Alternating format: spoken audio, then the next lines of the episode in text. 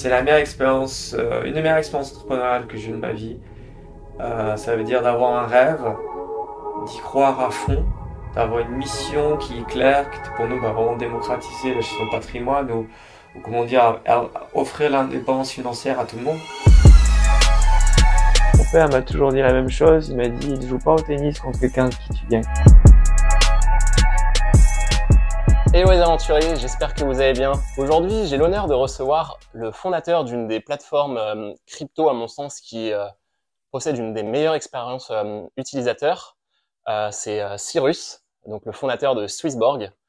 Et donc on va, il me fait l'honneur de me partager son temps pour pour un peu partager son parcours et comment il en est arrivé à, à développer Swissborg. Donc c'est parti. Salut Cyrus. Salut Adrien. merci d'abord pour d'être venu. Merci à toi. Euh, bah, je, te, je, te, propose déjà pour commencer de, de te présenter un peu euh, rapidement. Ouais, plaisir. Ben, je m'appelle Cyrus Fazel, je suis d'origine euh, suisse-iranienne. J'ai vécu une partie de mon enfance aux États-Unis, après en, en, en, France. Et après, ça fait maintenant depuis 10-15 ans que je suis en Suisse. Et puis j'ai toujours été passionné de, de comprendre, euh, ouais, comment anticiper le futur et comment faire partie euh, de comment contribuer à un futur meilleur en fait on va dire. Et de partir dans une aventure dans laquelle tu arrives à un tout petit peu maîtriser en fait ton parcours de vie. Et euh, la raison principale c'est que je viens d'une famille de réfugiés. Donc une famille comme je dis toujours c'est une famille de nouveaux pauvres. Non pas de nouveaux riches. Qui se iraniens en Suisse et ils ont tout perdu ah, donc, euh, ils ont perdu leur, leur fortune, euh, leur maison, leur, leur, leur, leur, terrain, mais encore plus important, leur pays, leur statut. Et du, du coup, je me suis toujours dit, ben, comment faire pour euh, être sûr de plus euh, avoir cette sorte de misère ou d'avoir cette sorte d'aventure euh, désagréable de vie. Donc quand tu dis ouais, misère par rapport à ce qu'ils ont tout perdu, c'était notamment sur une, un peu une sécurité financière ou? Non, c'est le statut, l'identité qu'ils ont perdu.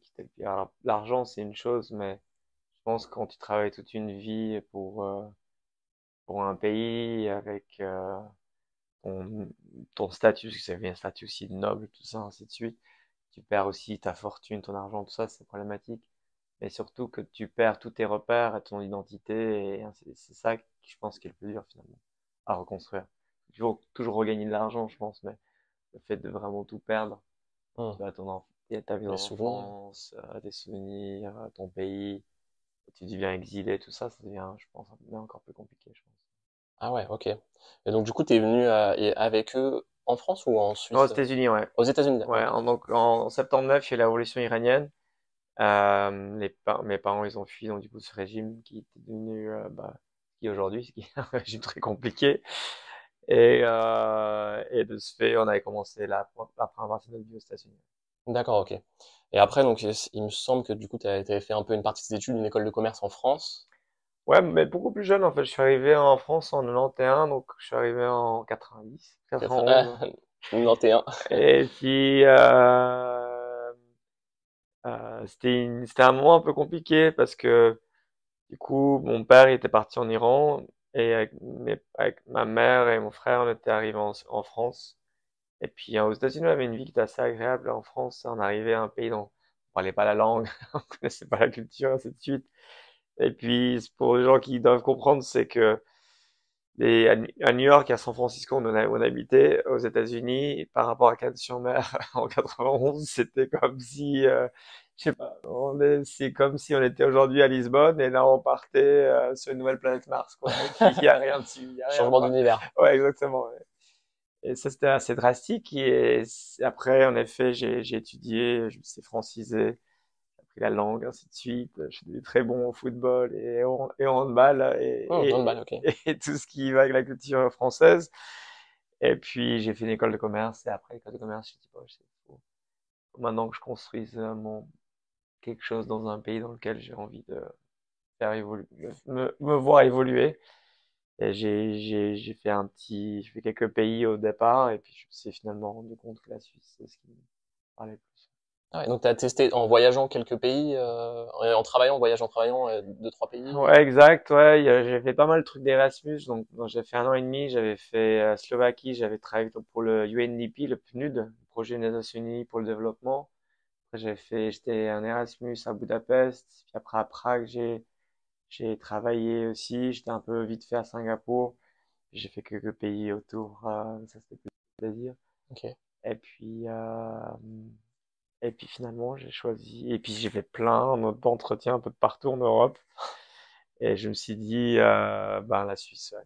C'est quoi qui t'a plu? C'est la nature dans la Suisse, la montagne? la- Ben, c'est une bonne question, mais je sais pas, je pense que le...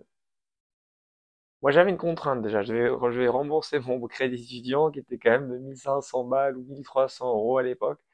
C'était assez important, donc je vais Par, par gagner... mois? Ouais, Ah ouais. je vais quand même gagner pas mal d'argent. Donc j'avais déjà cette contrainte numéro 2. Euh, étant donné que ma, per- ma famille avait tout perdu, tout leur argent, euh, je m'étais dit si je vais dans wealth management, donc la Mm. gestion de patrimoine, la gestion de fortune, probablement je vais faire moins d'erreurs que mes parents. Et je pense, donc il y a eu ces deux, deux différents. Et je pense le 3, c'est que depuis petit, je suis toujours venu en Suisse. Ah, mes grands-parents étaient en Suisse, tout ça. Ma grand-mère était Ah, suisse. Donc, euh, Ouais, j'avais de la famille suisse et euh, il y avait toujours un truc qui, que j'avais beaucoup de la Suisse, quoi. Je, je voyais, euh, c'est un pays qui est très contrasté où il y avait beaucoup de règles, mais en même temps, tu pouvais acheter euh, de la marijuana ou des trucs comme ça déjà à l'époque. Du- j'avais l'impression que c'était super safe, euh, que, ouais, que, que chaque canton était très différent de l'un de l'autre et, euh, je sais pas, il y avait quand même une partie de moi qui me disait, euh, Étant donné que je vais jamais aller en Iran parce que c'est un pays qui, dans lequel je pouvais pas aller, si j'ai quand même du sang suisse, je suis un peu suisse, pourquoi pas essayer en fait? Hmm, ok, ouais, non, ça fait sens. Et donc, du coup, tu, tu, tu disais, tu as travaillé dans la gestion de patrimoine, déjà en tant que salarié, peu pour rembourser aussi justement ton crédit étudiant. Euh, tu faisais quoi, du coup, dans, dans la gestion de patrimoine? C'était l'asset management ou... Ouais, c'était bah, du wealth management, asset management, mais euh, je raconterai le deuxième le deuxième jour, Le quoi, le? le Ah, deuxième jour en banque. Donc c'est chez Jusberg qui était qui est une des meilleures banques suisses et encore aujourd'hui c'est une des meilleures banques suisses. ok. Euh, et euh, j'ai eu la super chance d'être pris en tant que stagiaire très rapidement, euh, faire un sorte de graduate programme. Et le deuxième jour, je me suis rendu compte à l'époque, qu'est-ce que t'es la banque? Et je m'appellerai toujours, je dirais pas qui, euh, mais quelqu'un d'origine grecque, s'il y a des personnes qui regardent ces missions et qui connaissent Jules Bert, c'est un monstre alpha, t'es super grand, baraque, tout ça, toujours sharp le matin, 7 heures du matin, et toujours au bureau, il partait à 7 heures le soir. Et vraiment, le, le, le, Wall Street euh, de, de l'époque, c'était un ancien trader en salle de marché, tout ça, mais qui était devenu euh, relationship manager parce qu'il, bah, je pense qu'il voulait, voulait maintenant passer au temps de plus gagner d'argent, on va dire. Et euh, le deuxième jour, je me rappelle, il y avait, il y a eu courrier qui était, qui était juste devant moi. Puis moi, j'étais dans un grand bureau, et puis c'était l'été, donc bah, juillet, août, c'était là où j'avais commencé. Puis, puis euh, bah, on, me formait, mais je savais pas trop ce qu'il fallait faire, quoi. Le gars, il me regarde, il fait, Is it you, Cyrus? Yeah? What are you doing? Je dis, ben, euh, je suis en train de faire. Je t'ai pas demandé de, de parler, là. Ok, je t'ai demandé d'écouter. T'écoutes? Je suis ok. C'est des lettres, là. hein. Ils font quoi, ces lettres devant toi? Bah, je sais pas, qui sont. Ah, tu sais pas lire? Sais pas lire. Et là, il commence à me prendre des trucs, il commence à dire le nom par nom, ça c'est monsieur Malin, il me jette dans la gueule. Ça c'est Malin, ça c'est dans la gueule. Tu sers à quoi? T'es un stagiaire? c'est truc Puis avant, il me jette une dernière enveloppe. Je pense pas qu'il ait fait exprès, pour être honnête. Mais ça m'a coupé juste en dessous Ah de l'œil, ouais, horrible. Du coup, je, je, je sens le truc, ça me fait vraiment mal. Du coup, je me lève direct, tu vois, je dis, bah, je vais défoncer, quoi. Je pense que je regarde, j'ai oublié qu'il faisait au moins 1m90. Et euh, il a dit, qu'est-ce qu'il fait? Qu'est-ce qu'il veut, là, le petit, là? Qu'est-ce qu'il veut? Ah putain, mais c'était un nerveux, lui! Heureusement qu'il y avait des femmes dans le bureau qui sont venues direct, ils l'ont pris, ils l'ont pris, ils m'ont pris sur le côté et on dit, écoute, euh, voilà, il est compliqué, lui. T'es encore en contact avec... mon deuxième jour. Deuxième jour, ah ouais, dans le... Non, j'ai pas con... Alors après, on est devenu un peu potes. Euh, On va lui faire un coucou. ouais.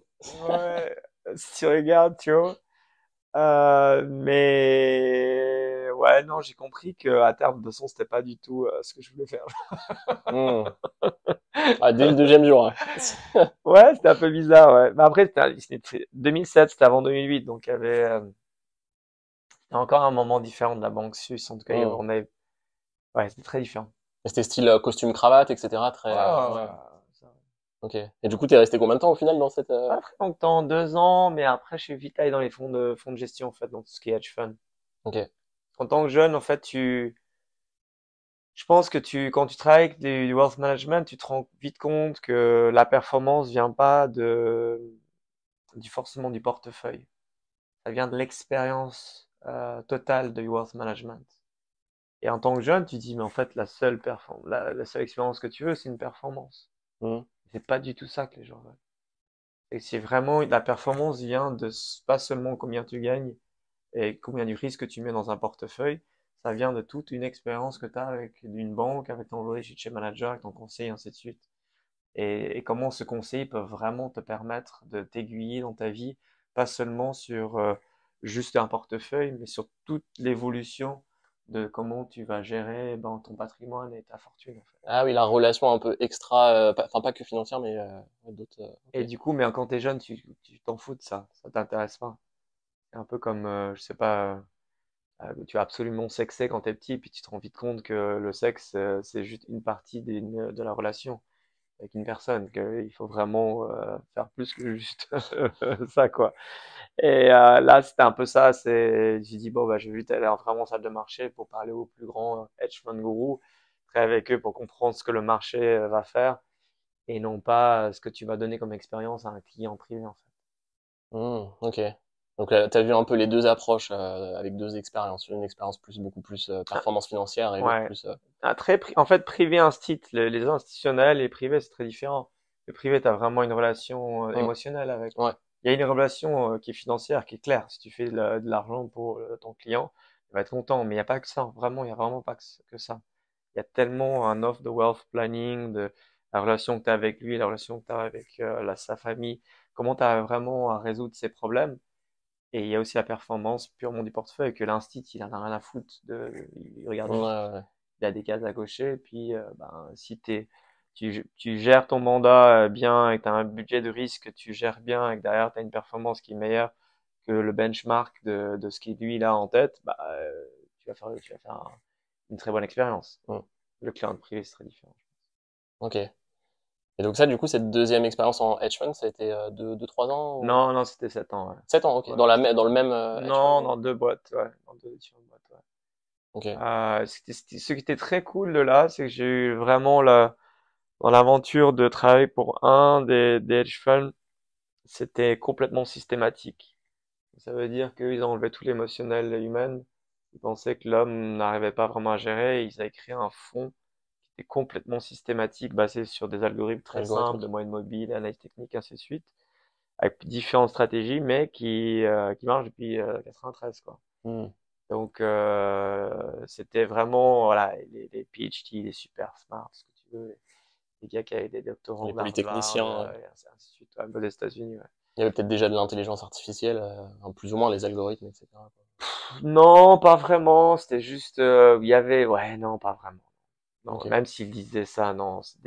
En fait, euh, je sais pas si c'est un peu la question qu'on a eue hier avec d'autres personnes, c'est que jusqu'à hier, en tout cas, je sais pas si aujourd'hui et demain c'est différent, mais pour construire un, un fonds systématique qui gère des, des actions, des futurs, peu importe, pour que ton modèle marche vraiment bien, il faut que ce soit très simple, hein. Il faut qu'il soit très simple.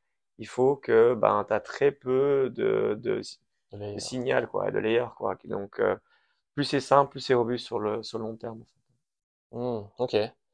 Et donc du coup, euh, à part, enfin, euh, t'as aimé ces expériences en tant que salarié? Enfin, euh, comment t'as eu l'idée de Swiss, Swissborg et est-ce que t'avais un peu la fibre entrepreneuriale.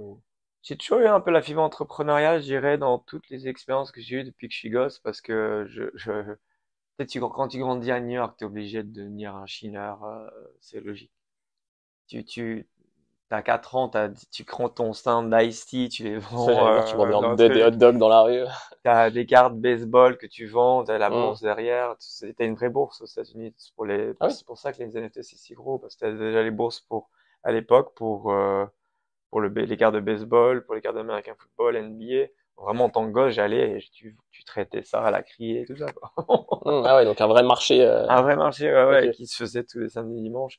Donc, t'as- t'avais vraiment toujours cette fibre. Et puis que j'étais jeune, j'ai travaillé chez Quick en France, à Burger King aux États-Unis, à, euh, peu importe où j'étais toujours, j'avais toujours besoin d'argent, donc j'avais toujours besoin de travailler, quoi. Grosse ambition. bien.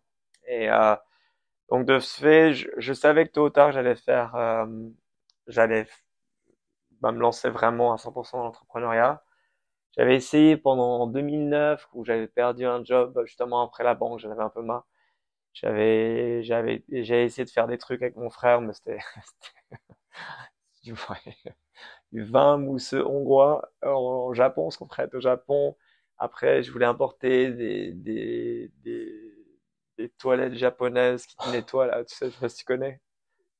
qui nettoie automatiquement la cuvette, là, la, la, la lunette? Non, non, qui te nettoient le cul. Ah, ah, en dessous, là, un peu comme léger. euh, Toto, ça te dit rien, non? Non. Ok, bon bah si vous connaissez pas, les toilettes Toto, c'est la meilleure expérience à avoir dans le monde entier. C'est comme le petit G, là, qu'il y a Ouais. dans les pays du Maghreb, Ouais, euh, ou en Inde. exact.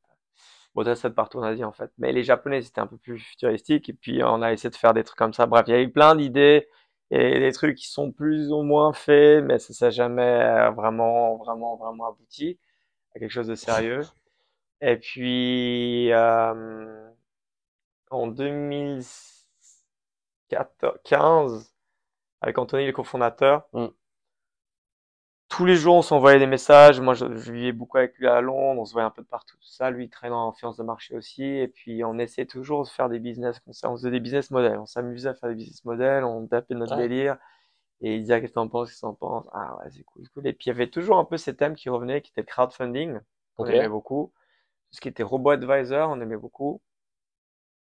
Copy trading, donc euh, des gens qui peuvent, euh, euh, il y en a qui, qui traitent très bien sur le marché, tu peux copier cette personne-là. Il y avait plein de trucs qu'on aimait bien, on n'arrivait jamais à vraiment à se dire mais comment on va réussir à faire ça? Et puis en 2016, j'ai dit bon vas-y, je lance Swissborg, qui était à départ un B2B2C, donc quelque chose qui je voulais vendre une plateforme, un logiciel qui permettait de créer des portefeuilles, faire la visualisation de portefeuilles Un SaaS, en quoi. quelques Ouais. clics, c'est un sort de ça, c'est exact. Ouais. Pour qu'eux, ils vendent à des, dans les banques, ils vendent à leurs clients privés, comme ça, en point, ils peuvent vraiment s'occuper de l'expérience et non pas de la gestion. Et, euh, et je pensais que ça permettrait vraiment de faire une économie de prix, et ainsi de suite, d'échelle pour eux, tout ça. Et, euh, et on a vraiment commencé là-dedans. Et après, c'est seulement au début 2017 qu'on a dit, allez, sais quoi, pourquoi faire du B2B2C quand on peut faire toutes les idées qu'on avait dit, qu'on a rêvé pendant des années, mais avec la blockchain.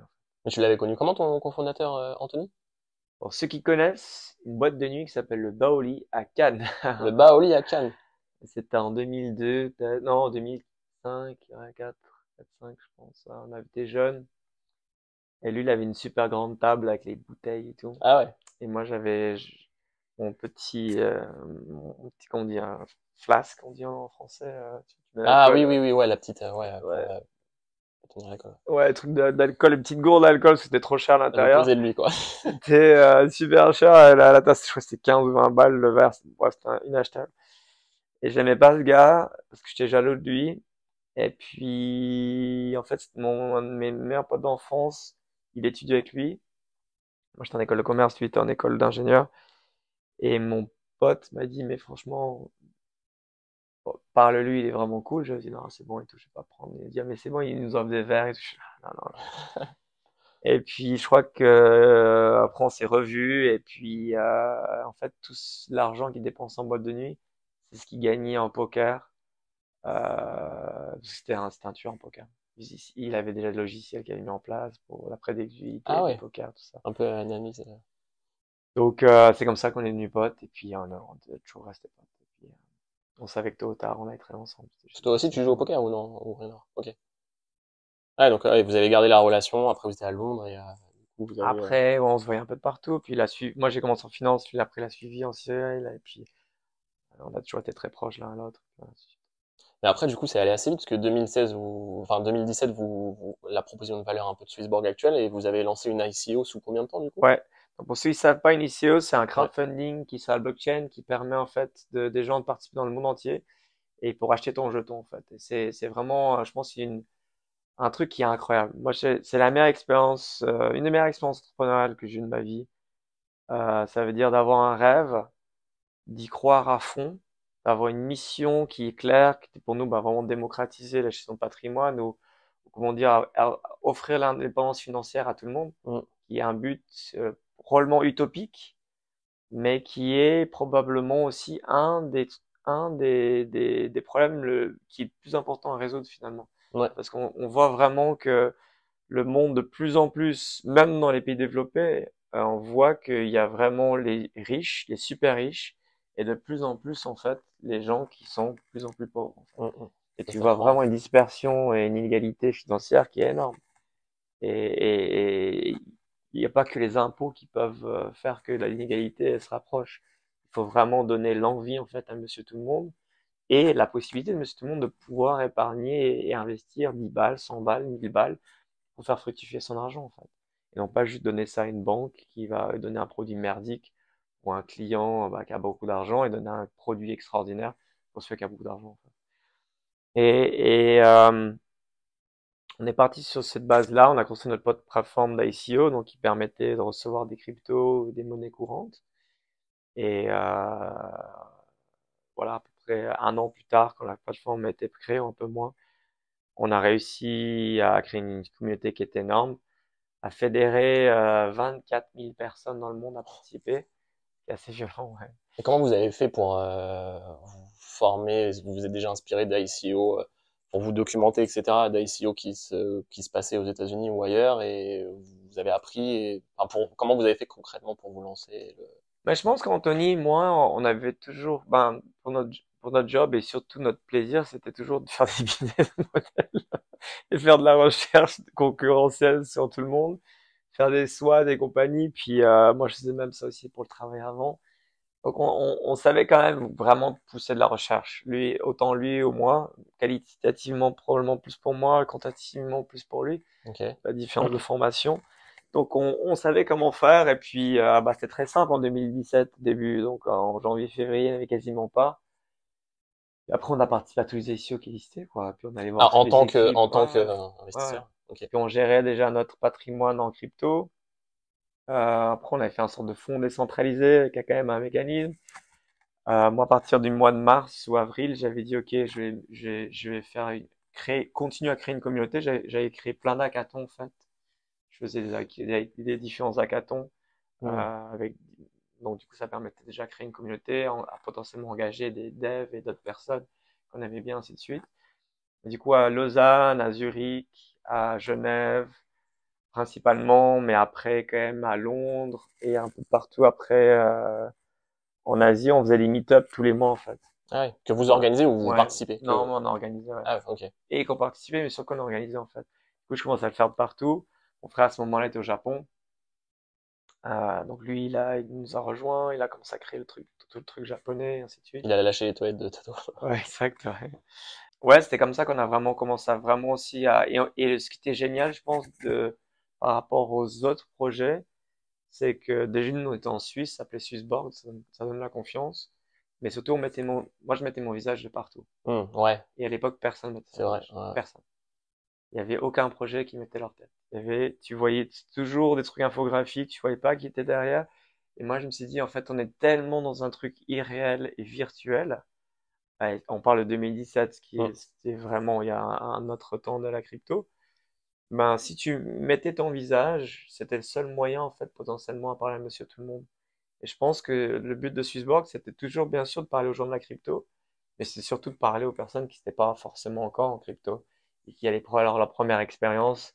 Et encore hier, il y a plein de gens qui sont venus me voir et me disent, Mathieu, je sais que t'es la première, première issue dans laquelle j'ai participé. euh, C'est magnifique de voir que Swissborg marche encore, tout. Et du coup, c'était pas forcément les crypto-malistes, enfin les bitcoin-malistes que vous cibliez, parce que eux, peut-être qu'ils sont plus, ils aiment plutôt le côté décentralisation. Ouais, ouais, euh, complètement. ouais. Mais je pense qu'on est super décentralisé en soi, mais, mais je pense que le, le, le- il y en avait, il y avait plein de gens de la crypto, ce qui est clair, sur les 24 000.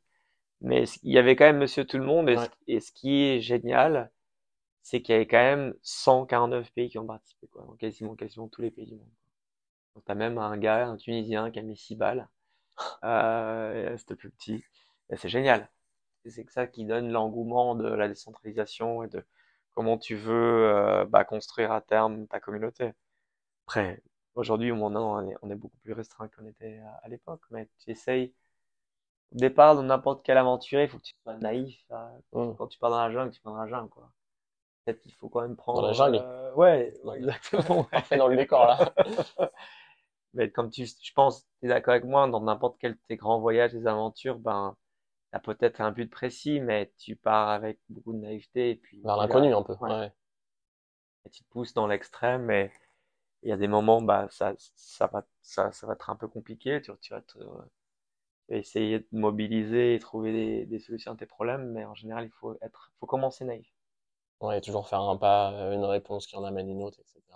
Et est-ce que vous vous êtes inspiré un peu de d'autres plateformes, un peu vos concurrents, euh, comme euh, pas Coinbase, Binance ou d'ailleurs, j'avais fait une vidéo sur ma chaîne YouTube il y a deux ou trois ans sur où je comparais euh, bah, les trois plateformes mm-hmm. Swissborg, Binance, Coinbase. Je mettrai le lien d'ailleurs. mais peut-être que toi, tu peux, t'es mieux pour comparer. Bah, à l'époque, il y avait, il y a eu Binance qui avait fait son ICO à l'époque. C'était vraiment cool. Bah, ils avaient déjà toute la tech. En plus, ils avaient réussi à shipper la produit directement c'est vrai que c'était vraiment. Mais on l'avait vu sans le voir parce que c'était très chinois à l'époque, Binance, en tout cas à l'été 2017. Après, ben, quand on a fini notre SEO et qu'on a voulu vraiment créer notre application qui sortait en 2020, ça a quand même pris deux ans quoi pour, euh, pour la faire. Entre-temps, on avait créé un jeu qui était un des premiers jeux Play to Earn mobile. Oui. Euh, tu pouvais parier, savoir si le Bitcoin s'appréciait ou se dépréciait, puis ni des points qui te permettaient ensuite d'avoir de, des vrais tokens. Ah, c'est l'app communautaire, non? Parce qu'il y a deux apps. ouais, Je me euh, mais quand on a sorti l'app, on s'est dit, euh, voilà, ce qui est le plus important, c'est comment, comment créer la démence financière pour monsieur tout le monde sans créer la meilleure expérience. Parce que jusqu'à aujourd'hui, ben, tu avais plein de plateformes qui étaient assez complexes. Et, même toujours. Et aujourd'hui, franchement, Binance, c'est super compliqué. Quoi. Ouais, c'est clair. Donc, tu as Coinbase qui a une expérience incroyable, et puis, et, et, c'est quasiment, c'est tout, quoi. c'est compliqué, quoi. Je dis pas que c'est, il y a plein de bonnes plateformes, hein. Kraken, ça, c'est super boîte, ce que tu veux. Binance, c'est un peu le Far West, mais c'est une super boîte aussi, malgré, malgré ça. Le, le, le, le, le, et quand je dis Far West légalement, je parle le, le, le, ce que nous voulons faire, c'était comment tu peux en un clic permettre d'acheter les meilleures cryptos, déposer ta monnaie locale, pouvoir changer n'importe quoi, n'importe quoi, comme sur la, dans le monde de, de, de ce que la vraie la crypto veut vraiment, parce que tu pourrais changer n'importe quoi, n'importe quoi en principe, dans le peer-to-peer. De pouvoir ensuite offrir petit à petit, ce que nous on a vu dans la finance traditionnelle, nous ce qu'on a vu dans les banques privées, nous ce qu'on a vu dans les hedge funds, mais le donner à monsieur tout le monde en fait. Donc les, pour ça qu'on a créé ces baskets avec les thématiques où maintenant tu as une vision claire de ce que si, tu veux investir dans l'infrastructure blockchain, on va nous trouver les meilleures blockchains pour toi qui vont se rebalancer un peu comme un ETF, soit que tu es vraiment propriétaire. Donc on a toujours pris ce côté euh, comment créer la meilleure expérience en étant centralisé, distribué. Et maintenant, depuis deux semaines, là, depuis Solana Breakpoint, en fait, quand tu traites sur Swissborg et tu achètes des tokens de l'écosystème de Solana, t'achètes vraiment à travers un échange décentralisé. Okay. Donc c'est pour ça on est vraiment aujourd'hui un méta-échange. On n'est pas un, un, sexe, on n'est pas un dex, on est un mex. Quand tu dis méta-échange, c'est-à-dire qu'il y, a quand même ce côté de décentralisation Exact. Donc on est au-dessus des maisons qui font du forex. On est au-dessus des maisons qui font des échanges centralisés comme Kraken, euh, Binance et ainsi de suite. Et on est au-dessus aussi des, des, des, échanges décentralisés, en fait, comme euh, Phoenix euh, et aussi d'autres différents Orca et d'autres différents des, des, ex Dex pardon euh, de, de, Solana. Ouais. Donc on essaiera, j'espère un jour faire d'autres des, échanges décentralisés. Euh. Et, et sur le côté justement expérience utilisateur, est-ce que c'est toi, tu as, des compétences un peu en, en, branding et, psychologie presque, expérience, ou c'est tu t'as réussi tout de suite à, à, à t'entourer de, de, personnes un peu qui sont fortes là, là C'est une bonne question. Bah, je pense le game theory, j'ai toujours été quelqu'un qui, euh, qui était passionné du game theory en fait. Je pense dans, dans tout ce que tu veux, les relations humaines et, et les jeux vidéo et euh, la finance, la, la théorie des jeux, casino, tout ce que tu veux en fait. Je pense que j'ai toujours essayé de vraiment comprendre euh, comment les relations humaines se faisaient et comment tu à créer une bonne expérience dans ce que tu, peu importe. Et, dans, chez Swissborg, autant si tu es un employé ou si tu es juste un, une personne qui a entendu parler ou, un utilisateur, un gars de la communauté, j'essaie vraiment toujours de faire comme si euh, tu venais chez moi en fait. Et, et, tu vois, tous les matins, euh, comme je disais tout à l'heure, je, je lis tous les reviews de chaque personne sur, euh, sur Google ou sur Apple, Android Store ou, euh, ou Apple Store. Parce que pour moi, c'est vraiment important pour que la personne, que je comprenne vraiment comment améliorer. Comme si tu rentres dans un hôtel ou un resto, euh, bah pareil, je, je, je veux vraiment que tu aies un 5 étoiles, une expérience 5 étoiles. Et je crois qu'en Suisse, on essaie vraiment, le, le, beaucoup de mes potes ont fait le HL, euh, qui est une école d'hôtellerie, ainsi de suite. Tu as vraiment cette culture de l'excellence dans l'hôtellerie, dans, dans comment tu vas donner un service qui est juste parfait, en fait. Et pour revenir un peu à ma première expérience en wealth management, que j'avais pas forcément beaucoup aimé en banque privée, c'est que je comprenais en fait à terme ce que les, les, les RM, ce qu'ils faisaient avec, avec les portfolio advisors, qu'est-ce qu'ils faisaient, c'était vraiment une expérience de A à Z, quoi. De comment en fait euh, connaître tous les prénoms des enfants, leur envoyer des cadeaux, former les enfants et ainsi de suite. Comment euh, être sûr que le, jour de son anniversaire, tu avais un cadeau qui était, qui était envoyé vraiment de rentrer dans le cœur de chaque personne. Hmm. Et, et, et, je dis pas qu'aujourd'hui, Swissborg, on arrive à faire ça, mais ce qu'on a réussi à créer, une communauté encore bien plus forte parce qu'il y a vraiment un alignement financier par rapport au fait qu'il y a ce token. Aujourd'hui, qu'il y a notre série A et les shareholders de Swissborg, c'est les utilisateurs de, de Swissborg aussi, ce qui est fou. Et de créer en fait déjà un intérêt commun financier, mais aussi de créer en fait une, un amour avec, euh, je sais pas, par exemple, ce collier qui, c'est un gars qui a, qui a crié dans la rue à mon frère, qui a dit euh, Swissborg quand le token était à 2 cents, c'était genre euh, mon frère il pensait qu'il allait se faire embrouiller par le gars. et pas du tout, le gars il a dit putain j'ai parti votre ICO, j'adore ce que vous faites, et c'est ça que mon frère il a dit attends tu veux qu'on prenne un café? Le gars du coup il a racheté les tokens à 2 centimes. Bon bah quand on était à 1 franc 60, tu vois, il t'imagine un franc 1,50$ dans 1,60$, le gars était très content nous a offert tous une monstre chaîne en or euh, qui est trop belle, qu'on garde. Voilà, c'est pendant 4 ans que je l'ai, j'aime trop. Un bracelet aussi, j'ai vu. Un bracelet, bref, la montre. Je suis un peu brandé de partout, Swissborg. Et, et, et ça, ça permet de, ouais, de, finalement de, de, de, créer une communauté comme un, comme une équipe de foot euh, qui, qui a, qui a tous ses supporters euh, et qui participe aussi quand même au match et dans lequel on a un alignement personnel et qui on veut tous devenir indépendant financière. Mm. Parce que c'est à partir du moment qu'on devient, on a une indépendance financière comme moi personnellement j'ai, qu'on arrive vraiment à se retourner vers le monde, je pense, et à se retourner vers le, le, le, peuple au grand avec un, un, un P majuscule et se dire bon ben comment je peux aider en fait? Mm, comment je peux vraiment faire que cette planète aille mieux que ma communauté aille mieux et, et, et résoudre des vrais problèmes qui sont plus les, les, nôtres, mais qui nous concernent en fait. Et donner sa vraie valeur de son vrai visage, qui, qui est, euh, moi personnellement, c'est pas d'avoir une Lamborghini, je m'en fous de ça, quoi. J'ai pas besoin d'acheter un statut, je pense que mon statut est déjà bien déterminé, je sais qui je suis, et j'ai, j'ai plus le problème de dire, ah merde, je dois payer à la fin du mois l'électricité, ainsi de suite, je dois payer à la fin du mois à ça, je vais, je vais faire du shopping, je peux pas acheter mes chaussures ou, euh, c'est pas ma bouffe, et ainsi de suite. Quoi.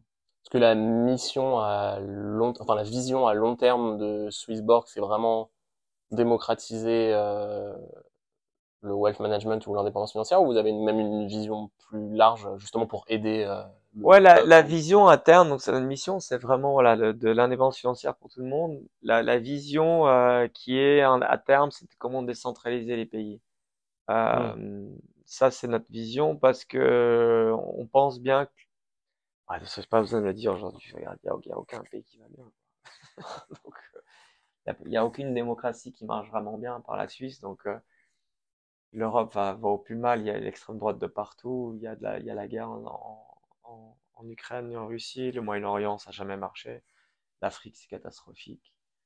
L'Asie, il y a quelques pays qui vont bien, mais d'autres qui sont vraiment très. Donc, on est dans la 70% des pays aujourd'hui vivent sous un sous un, un, régime de dictateur donc euh, hmm.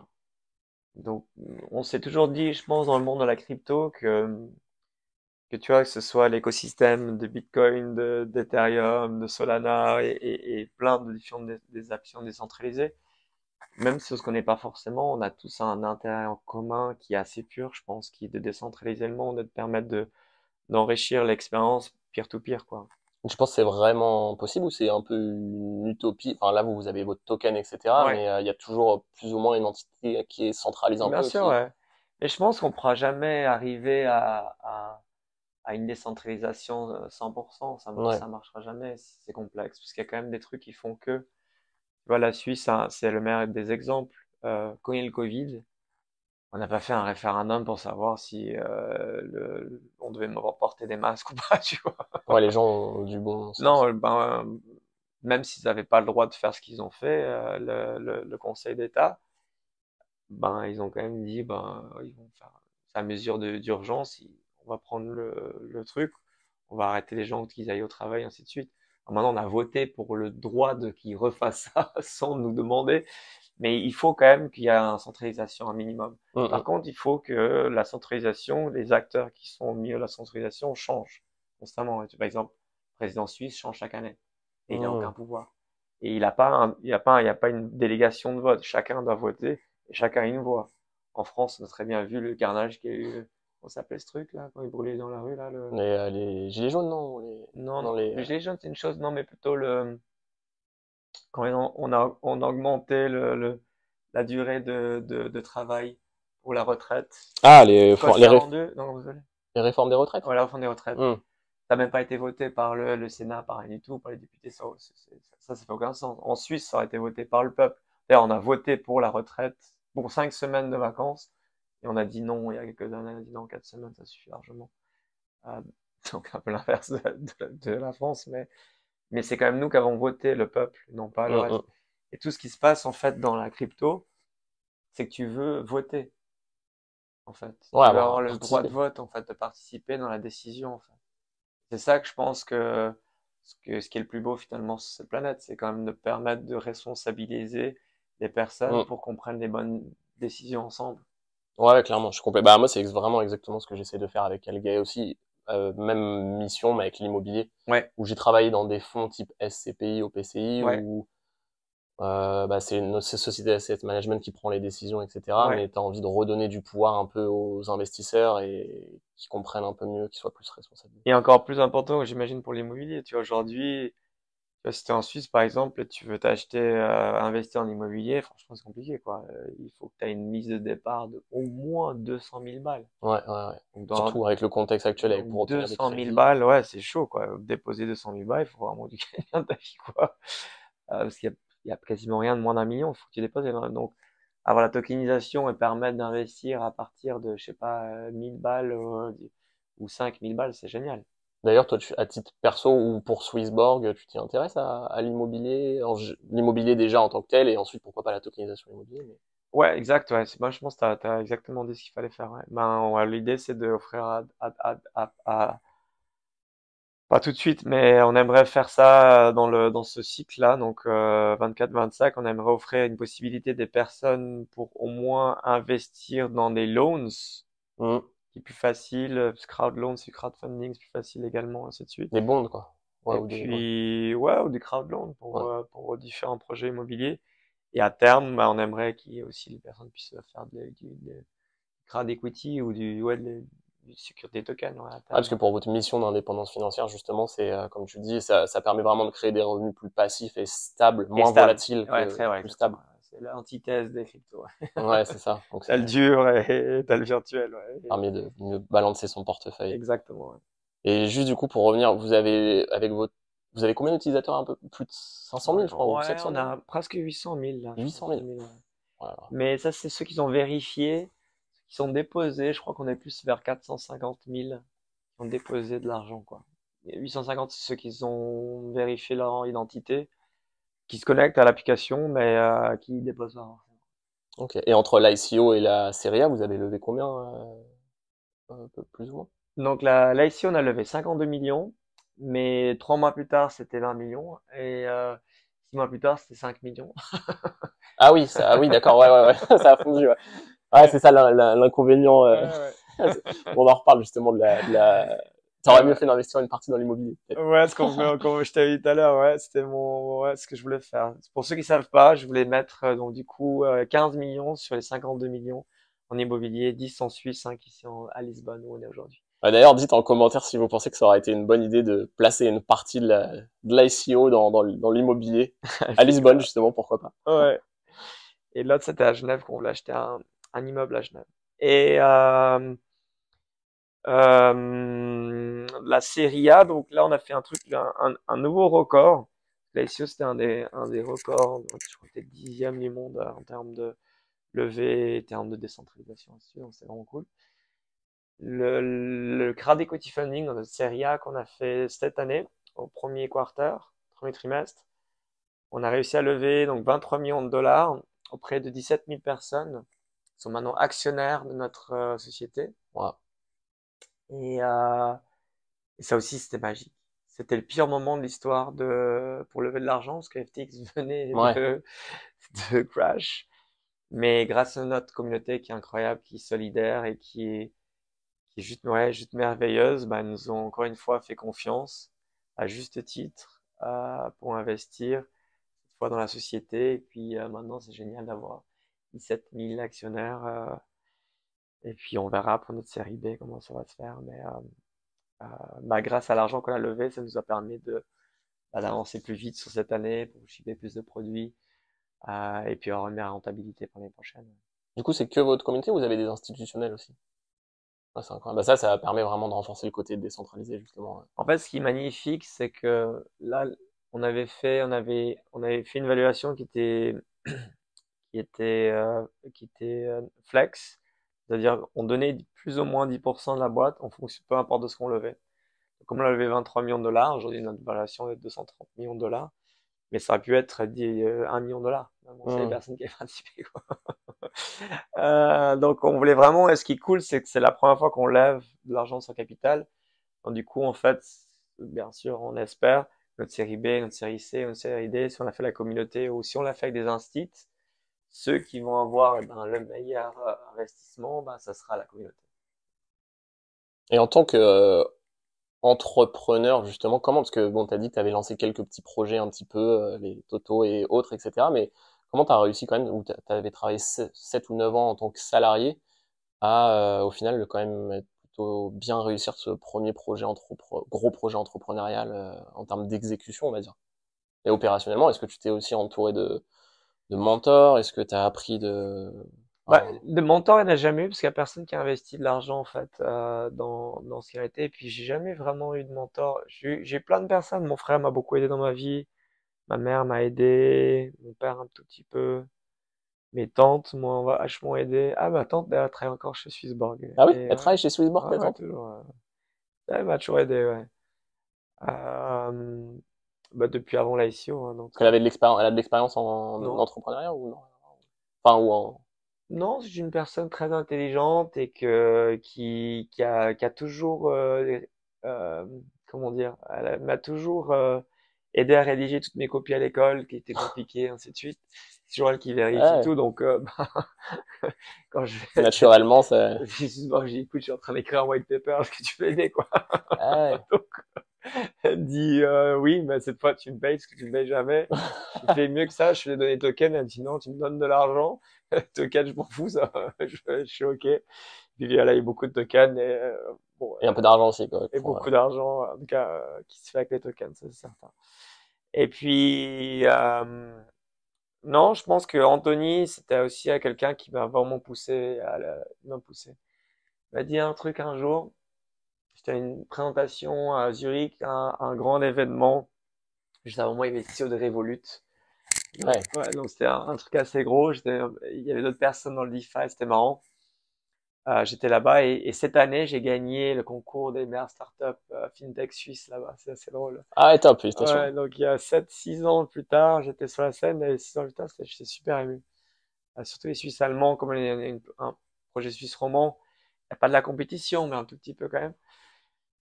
Mais pour revenir à ça, il m'avait dit, écoute Cyrus, euh, pour ta présentation demain, t'es prêt? Il me fait, ouais, ouais. Je dis, ouais, bien sûr, je suis prêt et tout. Il me dit, mais T'es vraiment prêt? Je suis, ah, Il me dit, mais sérieux, pourquoi tu cherches toujours à avoir un 15 sur 20? Et j'ai dit, ben, euh, bah, je vais avoir un c'est la présentation demain, je vais avoir un garçon. Il me dit, mais pourquoi tu, tu, cherches pas un 20 sur 20, je comprends pas. Et je dis, bah, il me dit, ouais, mais je sais que tu as les facilités, mais pourquoi on, on, travaille pas pour la présentation parfaite? Moi, t'as raison, ouais. Et en fait, avec lui, je me suis dit, en fait, pourquoi pas travailler à 20 sur 20, en fait? Et je, crois que j'ai jamais travaillé dans rien à 20 sur 20. Peut-être dans le sport. Probablement dans le sport, j'ai trouvé, j'ai souvent travaillé sur 20 sur 20, mais sinon, ma vie, j'ai toujours euh, eu, euh, je préférais toujours travailler très peu pour avoir un 15 sur 20 que travailler beaucoup pour avoir un 17, tu vois? Et, et, et en fait, il m'a fait réaliser que en fait, il, il faut que faire 20 sur 20, tout ce que tu fais. Du coup, tu as changé quoi euh, concrètement pour, euh, pour repasser du 15 au 20 sur 20 euh, quand tu as eu ce déclic? Tu focus. Tu focus. Tu vois, l'entrepreneur, la plupart des gens qui ratent l'entrepreneuriat, c'est qu'ils ont un manque de focus. Faut vraiment que tu sois supra bon dans ce que tu vas faire.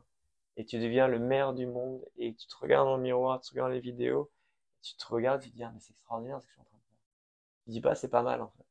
Tu dis, c'est extraordinaire. Et tant que c'est pas extraordinaire, eh ben, il faut vraiment, bah, soit toi-même, soit les gens autour de toi te disent, bah, c'est bon ce que tu fais. Mmh.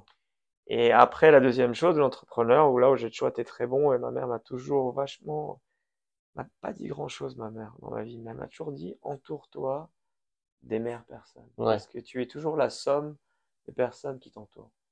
Et, et moi, j'ai toujours, mon père m'a toujours dit la même chose. Il m'a dit, il joue pas au tennis contre quelqu'un qui tu gagnes. toujours contre quelqu'un qui tu perds. Tu cherches seulement à être sûr que tu joues contre quelqu'un que tu vas perdre. Mmh. Et donc, du coup, j'ai toujours joué avec les grands, mais mon grand frère qui était plus grand, avec les grands, j'ai toujours voulu être grand, j'ai toujours voulu être grand, j'ai toujours joué avec les meilleures personnes, m'entourer des meilleures personnes. Et avec Swissborg, ben, comme en 2016, j'avais déjà essayé de m'entourer avec les meilleures personnes. Je me suis dit, ah là, en 2017, on va vraiment réussir avec Anthony. Cette fois, vraiment prendre les meilleures personnes autour de soi, en fait. Et je pense qu'Anthony a permis quand même de, de aussi donner un peu de valeur, à me, valoriser plus. Et de ce fait-là, ben, quand les gens s'auto-valorisent, ouais, ça, pousse. Tu as envie de, et quand on dit que c'était très simple, il est venu en Suisse, j'ai confisqué son passeport, il est venu dormir à la maison, il est resté vivre chez moi trois ans, donc voilà, c'était très. Ah, c'est le meilleur euh, moyen peut-être au début d'un projet pour euh, fond. Et même après qu'on a levé les 52 millions, il a quand, quand vécu avec moi. Ah ouais? c'était pas un problème d'argent, c'était vraiment. Non, on s'est dit si tu si tu tu vis à quelqu'un et tu t'embrouilles jamais avec avec lui, euh, même si c'était ton meilleur ami, mais quand tu vis avec une personne c'est quand même différent et eh ben probablement tu vas jamais t'embrouiller avec lui au travail. Tu vas mmh. jamais embrouiller. Ouais, c'était une bonne période de test, quoi, justement. Ouais. Après, bah, à un moment là, je devais faire ma vie. J'avais quand même, j'ai les 40 ans, donc il fallait faire ma vie, mais, mais, euh, mais lui devait faire la sienne. Et puis euh, voilà, on a, on a, chacun est parti à droite à gauche, mais, mais euh, l'amour est toujours là et, et, et, et de trouver toutes ces personnes qui, comme dans une, équipe de foot qui a le, ton défenseur, et ton goal, et ton attaquant, tout ça, tu dois vraiment être sûr où est-ce que tu es bon, où est-ce que tu es nul. et être sûr que toutes les personnes dans ton équipe arrivent à créer les meilleurs 11 joueurs euh, de l'équipe euh, ouais, de, de, foot. Quoi. C'est toujours un peu compliqué au début. Bah, toi, tu avais Anthony dès le début, vous avez réussi à faire la CEO, à avoir des moyens pour ensuite embaucher et payer euh, même ta tante ou d'autres employés. Mais quand t'as pas de moyens au début, de t'entourer des meilleurs sans pouvoir leur offrir de contrepartie ou faut leur euh, mais tu sais c'est ça moi la difficulté que j'ai un peu des fois. Ouais. Mais tu vois en, soi Swissborg c'était 2015 fin 2015 tu vois, donc entre 2015 et fin 2017 on n'avait pas d'argent ouais. été 2017 donc c'était quand même vraiment pas évident non plus. Il y a plein de gens qui sont partis tu sais très bien c'est clair. Quand tu distribues pas de salaire ben, Là, on avait un peu de chance, c'était que hum, moi, j'avais mis euh, toutes mes, tout la fin de mes, bah, je dépensais de l'argent, j'en gagnais aucun en 2016 et en 2017, quand j'ai vu la crypto arriver et ainsi de suite, et puis j'ai vu les gens de la DeFi et puis Anthony qui a vraiment insisté là-dessus et comment Ethereum allait changer le monde et ainsi de suite. Voilà, ce qui était cool, c'est que j'ai mis tout mon cash en crypto, quoi. Ah ouais. J'ai une grosse, grosse conviction, quoi. Grosse conviction, j'ai tout mis à 100%. Et ce qui était génial, c'était que c'était un putain de bon investissement, quoi. Donc j'arrivais quand même à payer à partir du moment où ils n'avaient pas de thunes, je payais, euh, je leur payais euh, ma poche, quoi, en fait. Et c'est vrai que ben, bah, tes, tes Ether, tes Bitcoins s'appréciaient tous les jours, donc euh, tu n'avais pas l'impression de perdre d'argent, en fait. Donc ça, c'était assez cool. Mais après, en soi, ouais, c'est comme toutes les, tous les premières idées, bah, il faut quand même que tu trouves quelque chose, tu crées un produit et ainsi de suite. Tu vois, créer une plateforme ICO multi-chain avec des fiat, à l'époque, personne n'avait réussi à le faire. Vous avez été des, les, les, trois premières années où vous-même vous habitez ensemble, etc. Vous avez été des, des gros bosseurs, euh, jour et nuit ou euh? Ouais, ouais, ouais, ouais, non, c'est clair. Ouais. J'avais perdu 12 kilos pour l'ICO. Ah ouais? Ouais, ouais. ok. Pour les 65, j'étais à 58, je crois. Euh, donc ouais, on travaillait comme des malades mentaux et puis on buvait 2 litres de thé vert tous les jours. on faisait que chier comme pas possible, mais, euh, mais, mais je pense que les phases parce que tout le monde pense que, voilà, comme je dis, il faut être très naïf quand on est dans l'aventure et après il faut savoir s'adapter à la météo, au climat, aux animaux sauvages et ainsi de suite. Et t'as vraiment euh, des, des, des pics, surtout dans la crypto. Je pense c'est probablement un des, je pense l'industrie la, la plus difficile qui existe. Je pense, je pense qu'il y a rien, réellement rien de plus difficile que ça. Je pense ils a pas peut-être l'énergie renouvelable ou autre qui est aussi euh, très difficile. C'est comme 50 ans que les gens ils sont dessus, mais la crypto, t'as des cycles qui te défoncent. Ouais, mais est-ce que tu penses que c'est parce que c'est encore euh, le début et sur le long terme, ça va plus se stabiliser se... C'est quoi d'ailleurs un peu de tes, sans donner forcément de conseils d'investissement route, mais des, tes, tes convictions un Ouais, donc là on est dans le bull market. J'ai dit que j'étais très clair par rapport à la fin d'FTX. J'ai dit c'est maintenant qu'il faut tout investir. Euh, et du coup, notre série A était juste à ce moment-là. J'ai redit en janvier qu'il fallait absolument racheter le Bitcoin à 16 000 et à 800 dollars parce qu'on va être dans une année de transition et d'ici la fin de l'année, on va aller dans le bull market. Et, et, on est dans le bull market aujourd'hui. Les gens ne le réalisent pas, mais ben, euh, tu avais acheté au début de l'année, tu aurais fait 100% sur quasiment mmh. Bitcoin, Ether et ainsi de suite. Et Solana, j'en parle même pas t'aurais fait 5x quand même, ce qui est énorme. Euh, et, et, je pense que là, on arrive gentiment, euh, on va, ça va être volatile comme toujours, mais on va gentiment avoir un narratif. Donc, il y a la narratif institutionnel, il y a des ETF qui vont arriver, qui vont injecter énormément d'argent. Donc, c'est la dernière fois de l'histoire de la crypto que les gens peuvent front-runner, peuvent investir avant que la, les, les, super investisseurs, on va dire. ok? Et après, tu vas voir euh, donc euh, peut-être pas seulement l'argent, tu vois, les applications qui vont redevenir vraiment à la mode. Donc ça peut être euh, tout ce qui est social media, donc social finance qu'on appelle, euh, donc la finance de social media, donc comment vraiment être euh, contrôler ces réseaux, ces réseaux sociaux à travers la Web 3. Il y a plein de différents projets. Il y a tout ce qui est des jeux vidéo dans la Web 3. Aujourd'hui, ben, les gens de la Web 2 ils gagnent rien, ils gagnent très mm. peu à part le sponsoring et les tournois. Et puis, il y a potentiellement de nouveau euh, ce qu'on a déjà vu, la finance décentralisée qui peut ramener des trucs plus cool, les NFT, et ainsi de suite, qui peuvent ramener l'identité digitale et, d'autres. Donc, tu vas avoir un des narratifs ou peut-être une combinaison narrative qui va venir, ou peut-être le real world assets, hein, comme tu disais, tout ce qui est immobilier, tout ce qui est euh, money market et produits financiers classiques qui vont venir. Et ça, ça va créer un narratif qui va ramener plus d'argent, qui va ramener plus d'argent et beaucoup plus d'utilisateurs dans le monde de la crypto. Parce qu'aujourd'hui, on est, on est à peine 200 millions sur Lumière. Quoi. Mais ouais, le problème des real world, enfin la difficulté des real world assets, c'est un peu la réglementation, régulation.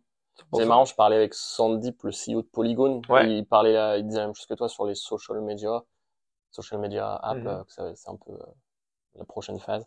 Mais toi d'ailleurs, justement, la partie régulation, réglementation, aussi bien pour Swissborg à ses débuts, ou maintenant sur les real world assets que comment tu comment t'as fait pour euh, les pas contourner mais jouer dans les règles et qu'est-ce que tu ferais maintenant aussi pour euh? ouais c'est très bon ce qu'il faut comprendre c'est que tôt ou tard peu importe qui t'es t'es jamais au-dessus des lois mmh. si vous avez vu le truc de Bernard Tapie euh, dernièrement j'ai vu sur Netflix ou de Sisi c'est la même chose c'est que peu importe qui t'es finalement en fait les lois ils vont te défoncer ils vont te défoncer vraiment SBF va prendre entre 100 et plus années de, de, de prison. C'est horrible. Ce qu'il a fait, c'est horrible. Mais prendre plus de vivre, d'être sûr à 100% que tu vas mourir en, prison, c'est quand même, c'est quand même vraiment un, sentence qui est important. Donc euh, la bonne nouvelle, c'est que bah, comme j'avais travaillé 10 ans ou 9 ans euh, dans la finance traditionnelle, j'ai déjà été super régulier, dans ce sens d'une banque ou dans un asset manager ou peu importe. En plus, dans son investissement, on était, et puis la Suisse, mais la Suisse a toujours été aussi quand même, euh, t'es, t'es dans, dans les règles, mais t'es surtout aussi dans la autorégulation. Mm. Il y a beaucoup, de personnes pensent en Suisse que la délation, les gens, l'étranger pensent que les Suisses, la délation, c'est mauvais. Mais en fait, c'est pas si mauvais que ça, en fait. Ça permet de, de s'autoréguler, en fait. Et dès que tu vois un mauvais acteur, en fait, tu, bah, tu dis au gars, t'as pas le droit de faire ça. Et, ou tu dénonces la personne. Et c'est pas forcément mauvais. Ça permet juste d'avoir plus de, jouissance, de liberté, en fait. Comme ça, t'as moins de flics qui te font chier. Si tout le monde flic tout le monde, ben, tout le monde est, en fait, finalement libre, euh, à, faire un peu ce euh, tant que c'est tant que c'est clair et c'est réglo. Donc nous, depuis l'ICO jusqu'à aujourd'hui, on a toujours euh, essayé de se dire bon ben pas de jurisprudence forcément dans ce qu'on fait. Mais à ton avis, ça serait comment qu'on devrait faire? Bon, ben, la loi pour ça c'est comme ça. Ah ok, peut-être on devrait faire ça. Typique notre ICO, on est les premiers, il n'y avait pas de règles du tout sur les ICO, peu importe dans le monde. On avait quand même fait au, au, plus de 5000 balles, tu devais donner notre identité en fait. Parce qu'en Suisse, ben, plus de 5000 francs, à l'époque, tu dois donner ton identité. KYC, 5000 francs, fait ok, exact on avait regardé on-chain tout l'AML pour voir que tout était propre, donc le, le blanchiment d'argent, pour être sûr que les, les, les, les, wallets des personnes n'étaient pas sales, quoi. Et ainsi de suite, on a toujours avancé de la même façon, tu vois, par exemple, pour crowdfunding, on a regardé un peu quelles sont les différentes règles dans les différentes juridictions, comment tu les appliques, et ainsi de suite. Et on avance toujours la même chose. Et on a une équipe aujourd'hui qui est incroyable, ce côté réglementaire, c'est vraiment des génies, dont Jérémy, un de mes meilleurs potes depuis, euh, depuis toujours, qui a, qui a, toujours été un financier, qui a travaillé dans une grande banque, ainsi de suite. Il y a vraiment ce côté pragmatique. Justine qui est derrière, qui a travaillé pour l'AMF, mais aussi qui a une formation HEC à Paris, ainsi de suite. Donc, là, côté business, elle comprend. Euh, Victor qui a aussi dans, dans plein de différents autres trucs de crypto, qui est super smart. On toujours comprendre la technologie, comprendre le produit, surtout comprendre l'expérience de l'utilisateur, de comment créer une meilleure expérience tout en étant compliant et tout monde avec réglementaire. C'est ça qui est vraiment qui est le plus important. Parce que bien sûr, plus tu rajoutes de la, des règles, plus ça va être complexe, mm. moins bonne va être l'expérience pour l'utilisateur. Mais derrière, la banque qui va travailler avec toi, va se montrer Aujourd'hui, une des meilleures plateformes du monde, si pas la meilleure plateforme pour envoyer ses monnaies courantes, les déposer avec son propre compte, pour les restituer sur son compte parce qu'on on parle aux, banques et on parle finalement, on est régulé en fait. Et on, a ce discours où les gens ils se disent ah mais à ton avis on fait comment ah ben on a ce nouveau marché à votre avis comment vous voulez qu'on on, on l'attaque? Ah on aimerait bien faire ça. Ah, c'est peut-être un peu poussé. Est-ce que ça vous va si on va comme ça? Oui non. Et puis t'as un, un vrai discours quoi. Tu fais pas juste le bourrin en disant ah non mais s'en fout de KYC on s'en fout des trucs. Ah, non, on verra on verra on verra après. Tu verras pas après. Mmh. aujourd'hui plein de plateformes asiatiques n'auront plus jamais de relation bancaire jusqu'à la fin de leur vie. Ils sont sur une blacklist. Une fois que tu es sur une blacklist, c'est terminé. Et je pense que toute l'expérience que tu as dans le wealth management, c'est ça, c'est que le trust, ça prend des années, voire des siècles pour les banques privées d'avoir construit leur nom. Pictet, Jusbert, Lombardier, et ainsi de suite. Toutes ces banques privées qui sont incroyables, Familia qui sont continuées, continuées. Mais ça prend juste une tâche comme SBF, comme haute pour dire t'es dans la liste noire et on te fait plus confiance en fait. Donc là-dessus, il faut vraiment pas déconner quoi. Il faut vraiment réussir à, ouais, encore une fois, dialoguer et puis faire les bonnes choses. Et du coup, euh, juste au niveau de, tu disais, bah, un peu, les trois premières années, tu bossais comme un malade avec Anthony, etc. Mais comment tu t'organises un peu euh, sur le, le, côté pro, perso, même est-ce que euh, sur, déjà sur le côté entrepreneurial, tu dirais maintenant que vous êtes une grosse équipe, tu es, toujours un peu un, un doueur entre guillemets opérationnel ou tu es plutôt genre à bien déléguer et puis voilà comment tu, tu gères un peu ton, ton équipe pro perso Ouais, ouais c'est c'est vraiment un truc qui est toujours difficile et je pense que j'ai pas encore réussi à lâcher le côté opérationnel malheureusement parce que euh, j'ai été déçu parfois et puis et puis je pense quand même c'est difficile de de laisser les autres faire de la magie en fait. J'ai parlé dernièrement à, à j'ai un pote qui est le numéro 2 d'Anne-Sophie Pic. Anne-Sophie Pic, pour ceux qui connaissent pas, c'est la meilleure chef de l'histoire femme. Il a pas... Donc il est chef de rang, ton pote, ça? Euh, non, il était, il était cuistot euh, sur plein de différents de ses hôtels et maintenant elle travaille, il travaille dans son lab, si tu ah, veux. Et ça fait 20, 22 ans qu'il qu a une Gatin qui travaille pour, euh, pour, pour elle. Et, euh, Et en fait, tu te rends vite compte qu'Anne-Sophie Pic, je sais pas, elle a au moins, euh, je sais pas, il faut regarder, mais je pense qu'elle a au moins 10 ou 15 différents restos 3 étoiles, quoi. Ok. C'est un des plus dans le monde entier, pour, juste, pour être clair, quoi. Et, euh, et en fait, même si lui, maintenant, bah, ce qui est génial, c'est que lui, il fait son recherche et développement, donc lui, il crée tous les plats pour elle, c'est quand même elle qui va dire si les plats, ils marchent, marchent pas. Parce qu'en fait, elle connaît vraiment son image et elle sait ce que les gens recherchent quand ils voient dans son image, en fait. Et je dis pas que Swissborg, c'est mon image, simplement. Je pense qu'il y a d'autres personnes, tu vois, par exemple, mon frère, c'est vraiment un acteur de Swissborg, les gens préfèrent par rapport à ça, Alex. Anthony aussi, c'est la même chose. Et de plus en plus, il y a d'autres personnes comme, euh, tu vois, il y a, y a d'autres personnes qui savent, mais c'est pas encore aussi subtil, en fait. Et c'est comme si je me disais, bah, j'arrive encore aujourd'hui un peu plus à comprendre ce que la communauté veut vraiment, en fait. Parce que aussi, je joue beaucoup ce rôle, où il y a vraiment un dialogue qui se fait, et ainsi de suite. Donc, euh, c'est pas toujours évident de, de, de, de, surtout quand on a des gens des produits qui sont super passionnés, qui sont super forts, tout ça, qui ont des super bonnes idées. Mais parfois, je pense que c'est pas les idées qui me, qui, moi, qui me semblent plus, plus justes, en fait. Donc, euh, bah, j'essaye, clair et net, de laisser les gens grandir mettre l'espace, mais euh, très souvent, malheureusement, je, je mets mon doigt dedans. Et quand je mets mon doigt dedans, il faut vraiment que. Tout modifier des fois. Ouais, exactement. Euh, donc, euh, après, sur la technologie, plein de trucs qui sont super importants. Je dis rien pour ça jusque là, mais sur les produits, la stratégie où on veut aller, la communication, ainsi de suite. Ouais, non, j'ai quand même une, je fais beaucoup d'opérationnel et j'adore faire ce que je fais en fait. Donc ça c'est cool. Et puis quand je me rends compte que quelqu'un il dit non, mais je préfère faire ça, regarde, regarde, et qu'il me montre, à ce moment-là, je dis, bah écoute, vas-y, fais, ton truc. Si je vois que ça marche, c'est génial. Si ça marche pas, la prochaine fois, je vais voir, je fais, écoute, euh, il faut vraiment qu'on réussisse ensemble à, trouver une bonne direction pour aller, quoi. Et, euh, mais, mais ce qui est génial, c'est que je réalise toujours mon rêve, quoi. C'est ça qui, je pense, est le plus important. Et quand je vois, quand je viens ici à Lisbonne, je vois l'équipe, les équipes, et je vois plein de personnes, je vois que plein de personnes, c'est leur rêve. Et tu vois, on était quasiment 300 en 2021, on est descendu à 200 et maintenant on est à, on est, on était à 270, je pense, on est descendu à 200, là, d'autres à 210. Maintenant, de nouveau, depuis le début de l'année, je passe tous les entretiens. Il n'y a pas ah, un gars. Ah ouais? Toutes les nouvelles personnes euh, en dernière étape, quoi. Ouais. Et en gros, je pense que tu as trois chances sur quatre d'accepter avec moi. Parce que ça veut dire que tu as fait quand même beaucoup d'entretiens. Ou deux sur trois, peut-être. Mais il y en a quand même, ouais, deux, un sur trois qui, passe pas le niveau. Quoi. Et tu les fais, je veux dire, comment euh, Ils durent combien de temps tes entretiens en général T'as un process ou tu, tu, tu, regardes quoi en premier? Si c'est 5 minutes, c'est très bon, c'est très mauvais. c'est bon, c'est un des deux.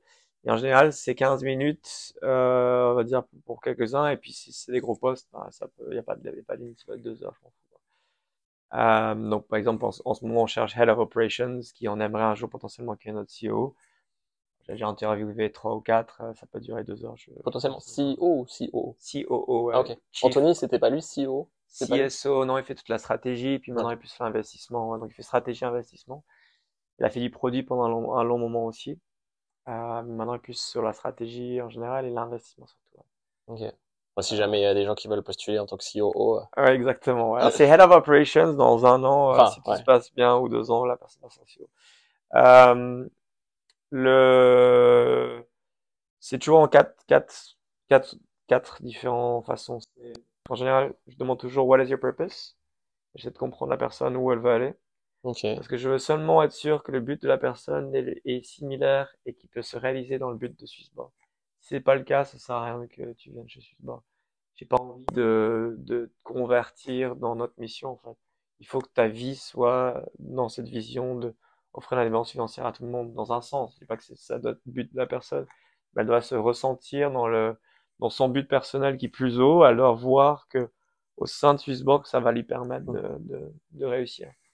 Numéro 2, bah, c'est savoir sa personne techniquement, elle a tous les skill sets. Troisième, c'est savoir en fait combien elle comprend la Web3 et son et comment elle est, ces personnes comprennent la crypto et ainsi de suite. Et le dernier, c'est de savoir si elle a beaucoup d'amour déjà pour Swissborg ou pas, et en général aussi c'est très important. Et, et tu vois qu'il y a plein de gens techniquement qui étaient supra forts, ce que tu veux, mais il y avait un des quatre qui jouait pas. Ah, les trois autres qui jouaient pas, ben ça, ça marche pas parce que, ben, encore une fois, je, le temps c'est ce qui est le plus cher et tu veux pas perdre du temps sur, mm. avec des personnes qui vont pas avoir le, ouais, qui vont pas être alignés, en fait. Parce que d'ailleurs, tu dis faire des entretiens de, j'imagine, tu as un emploi du temps hyper chargé, euh, des entretiens qui peuvent durer plus de deux heures. Alors après, c'est des personnes qui est très important toi, mais d'ailleurs, comment tu valorises euh, ton, ton temps en général ou, enfin, est-ce que même comment tu t'organises? Bah, un truc assez bizarre, c'est que je mets jamais de réveil.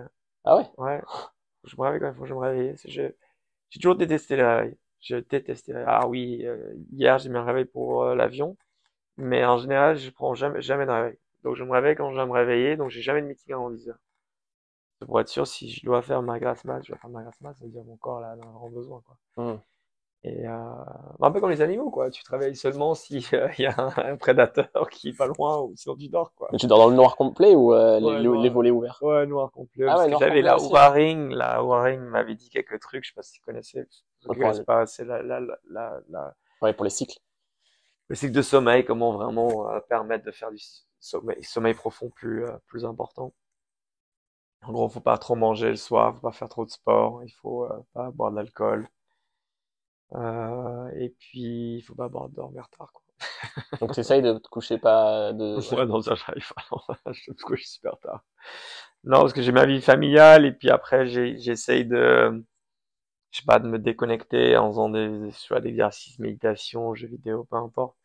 Et après, je retravaille un coup, en fait. Et tu fais de la méditation du coup? Ça t'aide? Ça, t'essaies d'en faire quotidiennement ou? Tous les jours, une douche froide, déjà. Douche froide? Au matin, au réveil? Ouais, il y a jamais de douche chaude chez moi, quasi. À part si je suis super malade, c'est rare.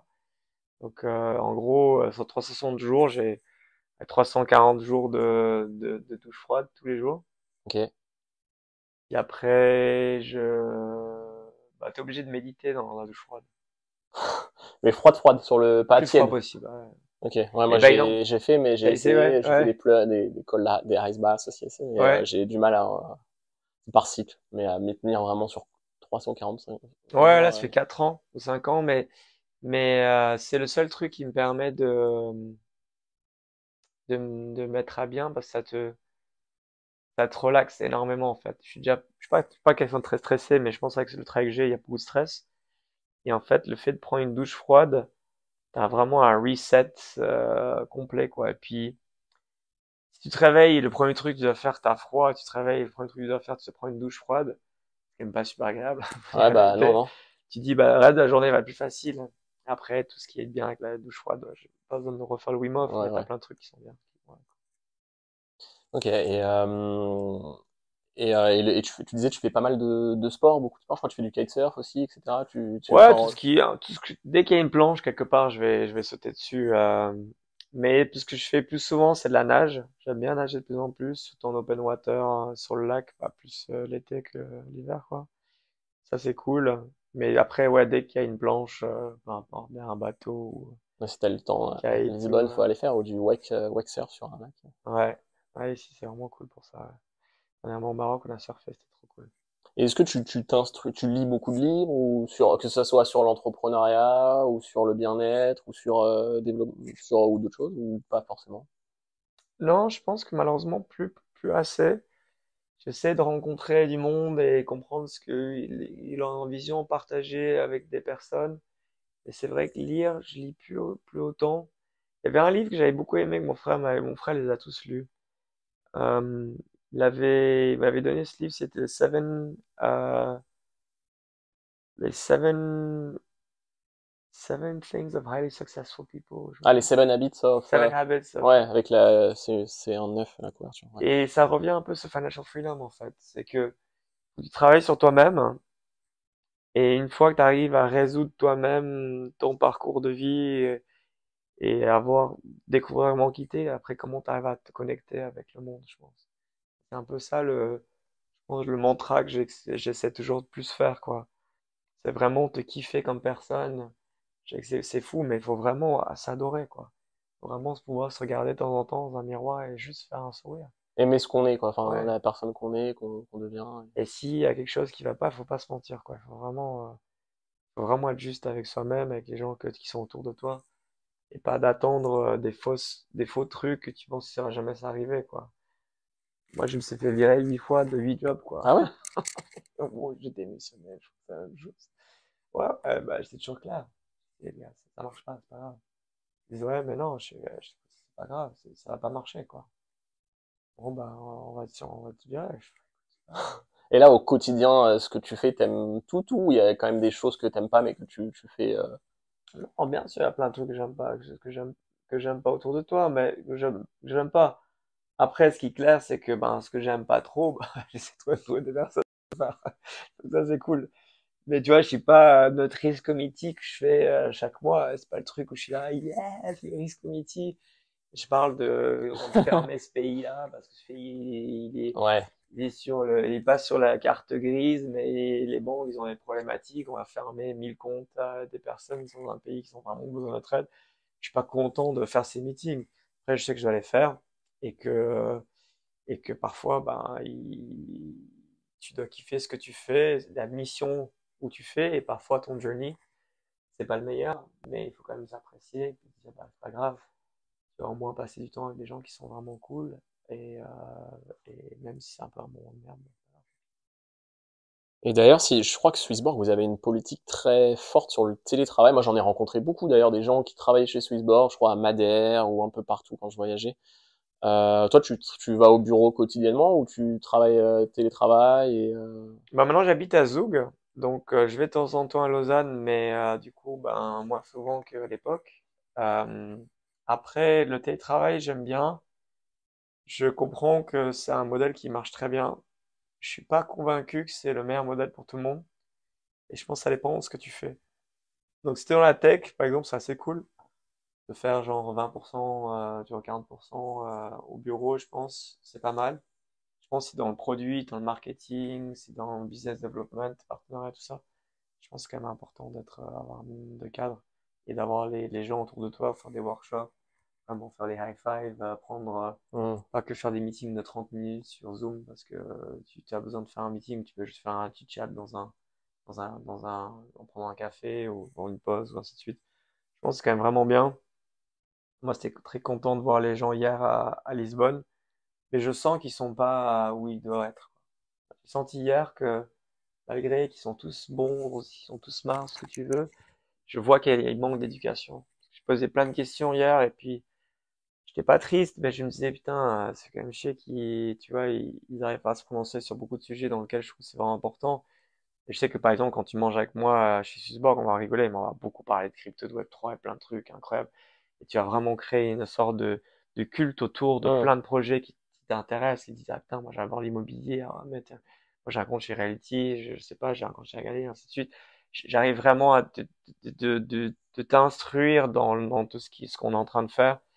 Et je, je sens qu'ici, en tout cas, au Portugal, eh ben, ils font beaucoup de remote. Ben, euh, voilà, il manque de culture là-dessus. Je pense que tu as une meilleure culture quand même. Elon Musk qui fait 100% à tout le monde, demande à tout le monde de faire. Je peux comprendre. Après, je suis quelqu'un trop, euh, ouais, libéral. Je suis très libéral, très ouvert d'esprit, donc je, respecte trop la personne pour euh, les obliger à venir à 100% au bureau, et ainsi de. On a tellement de personnes qui sont en remote, qui sont à la base, que. Ok. Euh, je crois qu'on arrive à peu près à la fin. J'ai juste deux, trois questions. Une, on va dire, plus difficile et une facile. Cool. Euh, tu veux commencer par laquelle? Ah, difficile toujours. La difficile, elle, elle s'adresse plus euh, liée pas à moi, mais euh, si par exemple tu devais lancer une plateforme de tokenisation immobilière, comment, dans le compte actuellement, comment tu t'y prendrais? En, rapidement, hein. C'est pas, c'est Ah compliqué ouais. comme question, mais. Pour ceux qui savent, donc ici à Lisbonne, pas à Lisbonne même, pardon, à Setúbal, donc pas très loin de, de où on est aujourd'hui, euh, on avait l'intention de d'acheter un terrain où il y avait une maison déjà construite et qu'il y avait déjà l'acceptation de 12 autres maisons qui, allaient qui pouvaient se construire. Il s'avère que mon beau-frère, c'est un Mima House, si jamais, checké, c'est un, un maison d'architecture incroyable. Ici au Portugal et qui est aussi en Suisse maintenant. Et euh, il connaissait très bien cette personne et il pouvait très bien faire, il, il pouvait après faire ses maisons et il fait des maisons trop, trop stylé. Puis en plus, il peut payer en crypto, tout ça, c'est génial. Et euh, j'ai dit bon bah allez vas-y euh, go, on y on l'achète. Et puis après, l'idée c'était de créer comme on peut créer une communauté autour. Euh, donc tu peux tokeniser au, au départ le fonds, mais après comment tu pouvais faire partie de ces communautés avec des NFT. Ces NFT te donnaient le droit d'être membre. Et être membre te permet d'avoir des différents packages. Et en gros, euh, 12 différentes maisons, tu peux les faire des conférences, tu peux faire des retraites, tu peux faire ce que tu veux en B2B en fait, B2B2C. Euh, et, je pense que c'est un peu ça qui j'aimerais bien voir dans la suite. Donc d'investir dans l'immobilier pour avoir une rente, je pense que c'est cool.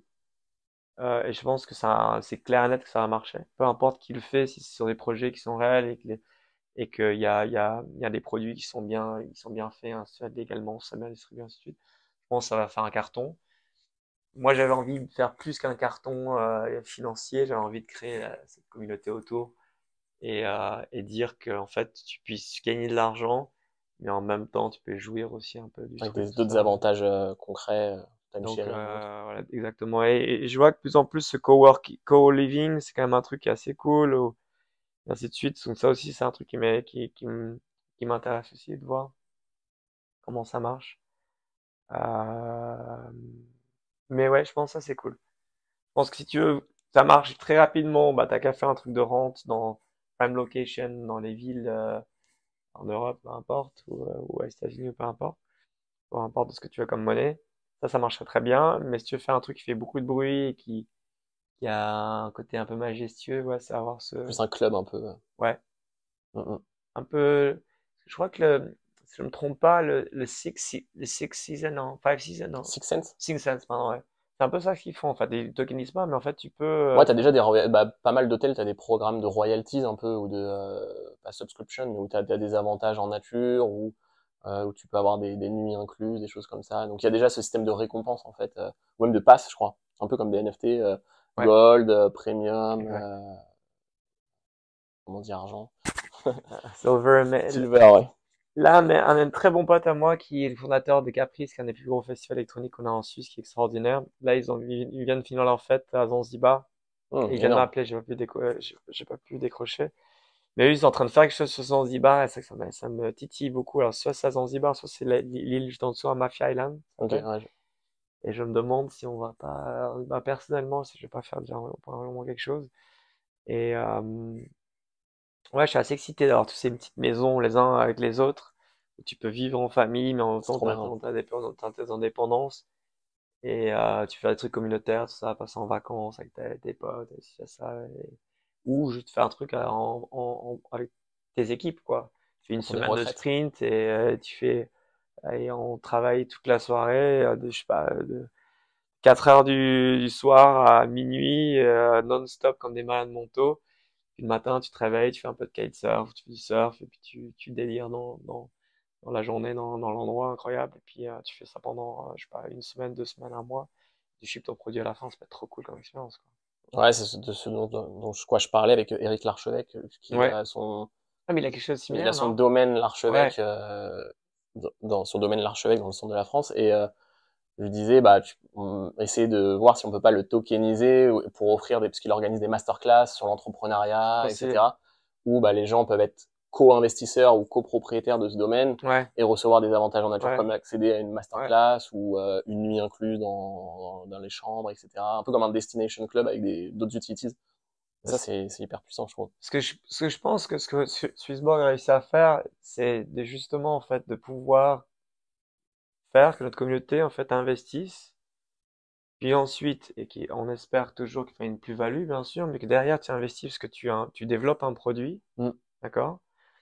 Tu investis aussi, en fait, parce que derrière, il y a une philosophie dans laquelle tu adhères, et tu adhères à cette mission, Mm, mm. et tu investis parce que tu aimes les personnes qui sont derrière, en fait. Et c'est ce profit, produit, philosophie et euh, personnes qui sont derrière qui font que tu as vraiment un cycle vertueux, en fait, dans la vie, je pense. Et c'est ça que je pense le futur est. La, technologie, tout ça, les produits, ça va être une communauté qui va se faire assez facilement. En revanche, pour euh, investir pour les personnes, la philosophie, ça va vraiment être important et forcément pour faire du profit. Et je pense que c'est ça qui va faire ce côté communautaire. Mm. Xbox, c'est la même chose. On essaie vraiment de, avec le Web3 en général, de, de voir ce côté communautaire, en fait, qui arrive à se, à être euh, euh, sustainable en- Ouais. entre soi, quoi. Faire Que ce soit fun en même quoi. temps et, euh... Ouais. bah, moi, c'est vraiment ce que j'essaye aussi de faire dans mon livre ou même dans Algae, c'est le côté, euh, psychologique, why, expliquer Le why le why, ouais, pour, pourquoi, pas juste gagner de l'argent, en fait, parce que si tu gagnes de l'argent, mais tu sais pas pourquoi, faut que ça soit fun en même temps, un peu voir ça comme une aventure et, C'est ça, partager à plusieurs, quoi. C'est vraiment ça. Et, euh, et bon, faut réussir à le- à l'exécuter. Et euh, du coup, question plus facile, bah, où tout est relatif, peut-être pas facile, mais tu as dit que ton grand rêve, c'est euh, du coup de démocratiser l'investissement. euh, l'investissement. Et euh, est-ce que tu as un autre grand rêve euh, que tu aimerais accomplir dans, dans les prochaines années? Qui Non, moi, moi, j'ai bon, posé cette question, elle est assez difficile. Non, je...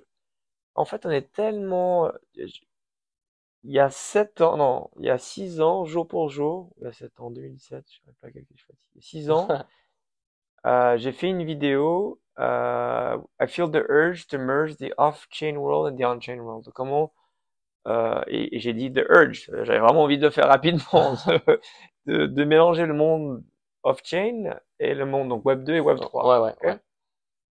Avec Solana, on vient de le faire la semaine dernière. Ça a pris putain de 6 ans, ok. Et c'est pas toutes les blockchains. Maintenant, chez Swissborg, tu fais le Forex, Sex, Dex, comme j'expliquais tout à l'heure. Ouais.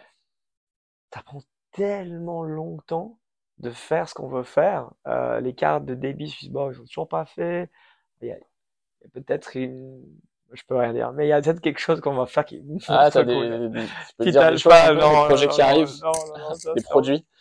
Produits. Alors, il y aura des trucs sur Alpha qui va être super cool et sur Launchpad.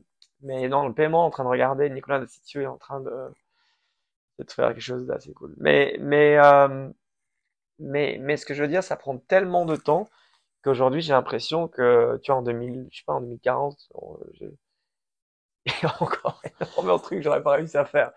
Mais c'est clair que le truc, ce que tu viens de dire, l'immobilier, Ah, bah, ça, c'est clair d'avoir un sort de Swissborg euh, Retreat, Swissborg Land ou quelque chose, ça, ça va se faire. projet, proposer un projet Algae sur Swissborg. Ouais, c'est clair. Ça, ça va se faire parce que ben moi je kiffe ça, ce que tu disais avant, et puis on a on a raté notre truc Playa del Carmen, je crois qu'on avait appelé ça. Euh, on a raté, ça c'était un peu énervant. Bon, ça c'était pas notre faute, hein, c'était à cause du vendeur. raté. Ah, le vendeur, ok. Ouais. Ouais, il a augmenté, je sais pas, chaque mois il a augmenté de 20%. Ah oui, d'accord. Donc on n'a pas fait, donc on regarde toujours. Je sais pas si Portugal ça sera le ça sera le, le, le terrain, l'endroit qu'on va faire, on va voir. Mais ça c'est clair que ça ça intéresse et je pense dans 10-15 ans, il y a quand même tout ce qui est longévité qui m'intéresse un peu plus sur euh, tu vois le biohacking. Ah, c'est ce que j'ai, ouais, biohacking, parce que tu parlais de faire des, déjà des, des douches froides, etc. Ouais.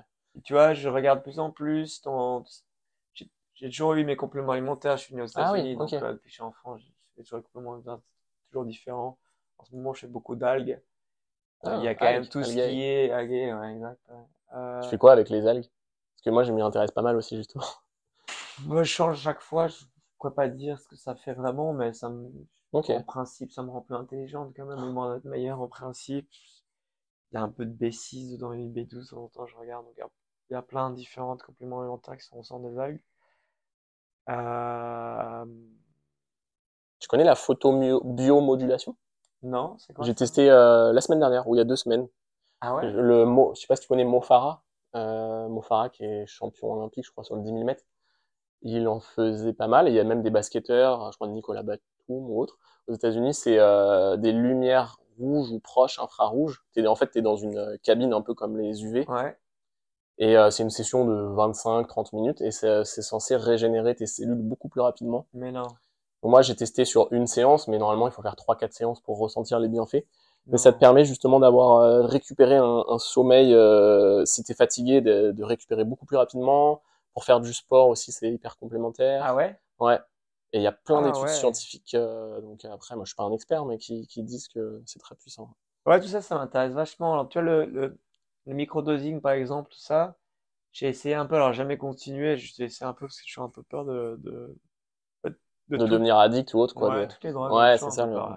C'est pour ça que je, même les compléments alimentaires qui sont, ouais, c'est pas si on considère ça comme des drogues, mais et que peu importe si tu fais des vitamines C, D ou E ou B, ou je fais beaucoup de B12 en ce moment quand je suis Mm. fatigué, je sais pas, pour pas être malade, j'ai quand même peur que mon corps devient, euh, s'habitue en fait quand même. Donc c'est pour ça qu'en général, 20 jours, 30 jours le même, et après, je coupe, et après, un mois plus tard, je reprends quelque chose de différent en fait. Donc j'essaie Mm. vraiment, mais c'est vrai que j'ai autour de moi tous les gens qui font du microdosing, c'est exceptionnel, faire.